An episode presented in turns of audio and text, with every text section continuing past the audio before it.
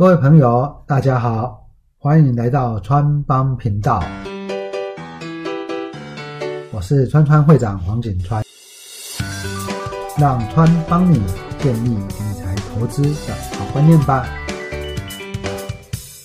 呃，在投资，在基本面投资呢，在评估一个价值上面呢，呃，本益比呢是大家最常用到的一个方法了哈。那本益比呢，当然顾名思义就是股价除以每股盈余了哈。今天呢，啊，你说哎，本益比十倍，他赚五块、五十块，你都觉得非常便宜啊，大概是这样的一个观念了哈。但是呢，这个本益比啊，呃，在用的时候，其实呢，有一些些有一些缺点的哈。本益比是大家最常用的，所以我们不能说不用。但是在使用的时候呢，有一些可能的缺失，可能大家呢要稍微注意一下了哈。包含的，因为本益比呢是一个税后净利的概念嘛，哦，就是税后净利呢。啊，到底这一家公司每股赚多少钱嘛？啊，赚多少钱？它是一个税后净利的概念。啊，这个税后净利从什么地方来？它可能呢，今年它因为税的问题、税率的问题造成的。哎，我们我跟你都是一样，都是赚这么多钱，但是我扣十趴，你扣二十趴，那我的每股盈余就会变少了。我扣十趴，我说我变变多，但事实上这两家公司其实都是。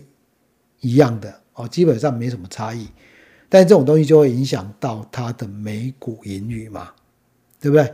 每股盈余就会不一样，这是第一个税的问题。第二个，今年呢，我有业外收益，你没有业外收益，那你都是靠本业啊，我可能有卖掉处处分股票的啦，处分土地的啊，带来的一些收益的问题。它当然还有一些可能存货的问题。好，那这一些呢，业外收益所造成的收得到税后净利呢，你这个时候会有失真的状况。他说：“哎，比如说呢，我跟你都是赚，都是赚五两亿元，但是呢，其中我有一亿是卖处分资产得来的。”那你说，哎，这两家公司应该都值同样的价格吗？我想，这个就不一定合理了啊。那这个部分呢，其实慢慢投资人都了解，业外收益没不应该放到这里面来。但是，等一下我跟大家提啊，你会用历史本益比吧？对不对？历史本益比用五年，当年度有没有意外收益？你知不知道？你会不会去看呢？不会嘛？你会不会去看？不会啊，哦，所以你只知道过去呢，它可能那一那一年是业外损失，所以它本益比非常的高。你会说，哎，因为对吧？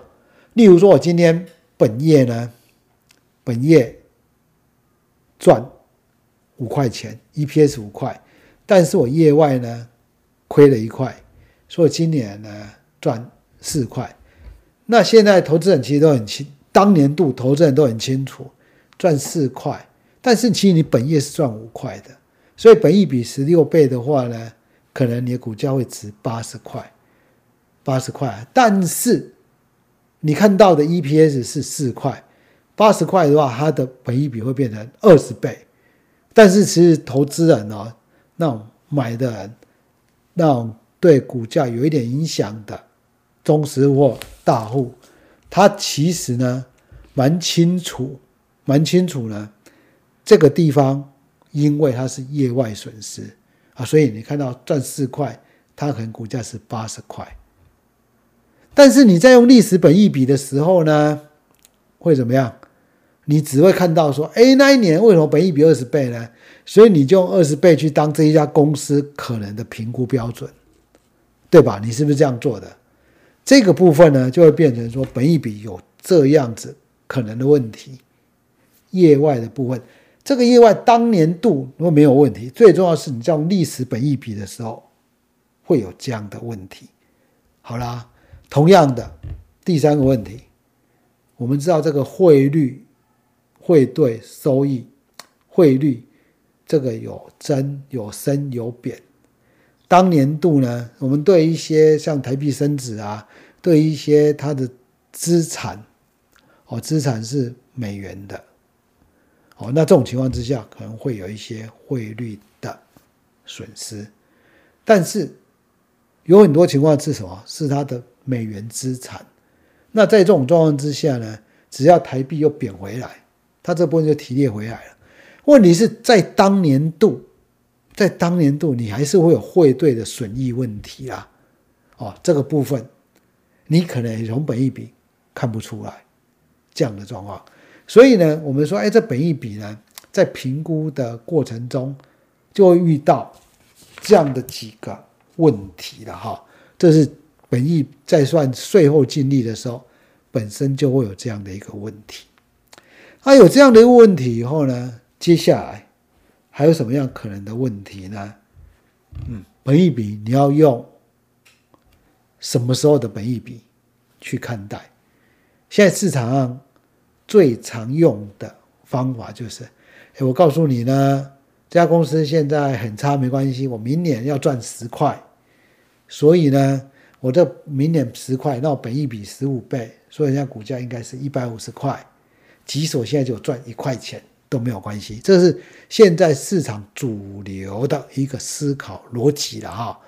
哦，就我要看未来的获利，看未来一年的获利，继续计算本益比。当然呢，川会长在川川家族呢，也跟大家是提这样的观念，但是大家有没有发现一点呢？发现什么？这个未来的推估哦，常常会共估。对吧？不要说川会长常共估了，你看很多研究报告都共估嘛，对不对？一百零七年的时候，那一年八月、九月第三季财报公布的时候，研究报告对国巨在一百零八年的 EPS 预估都超过一百块，所以才会有。合理股价都在一千块以上嘛，因为他认为他们研究会觉得明年度 EPS 呢都会超过一百块，对，那这是不是只有一家？是很多家都是这样子啊。那你会说他们也是很认真在研究，就次年度的国巨的 EPS 好像就十六块还是几块而已。那你就说跟实际上就会差距非常的多，那代表说你在预测的时候呢，常常会有这一种叫做嗯不小心就会有一些失误嘛。那不小心失误，你可能慢慢会做修正。但是你假如说你自己没有修正的呢，你一直相信说啊，我这家公司明年就是很好，可以赚很多钱，然后后年就很好赚很多钱。但是呢，实际上去预测。会依据外在的环境而调整，那会常常不准，也是很合理的。但是这个是本一笔用的一个很重要。那你说啊，不要用过去的，用我们交易所过去四季的。交易所是把现在这个时间往前推四季，它也不是用去年的，它是用最近四季的。